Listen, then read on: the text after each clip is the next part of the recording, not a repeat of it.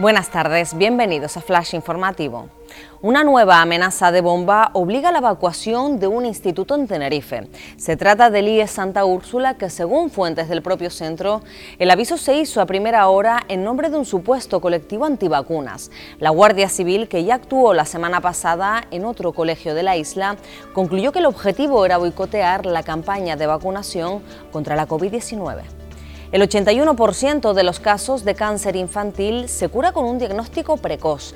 Canarias registró durante el año pasado 40 nuevos casos, 7 recaídas y 9 fallecimientos. La ONG Pequeño Valiente pide volver a los hospitales tras la COVID para seguir asesorando a las familias.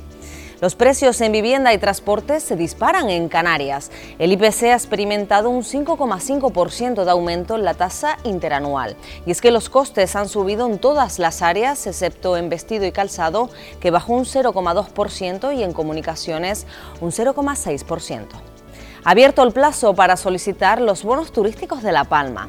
La iniciativa pretende atraer a turistas a la Isla Bonita y reactivar así el tejido económico local fuertemente dañado tras la erupción del volcán en Cumbre Vieja. En concreto, se sortearán 20.000 vales de 250 euros cada uno. Más noticias en diariodavisos.com.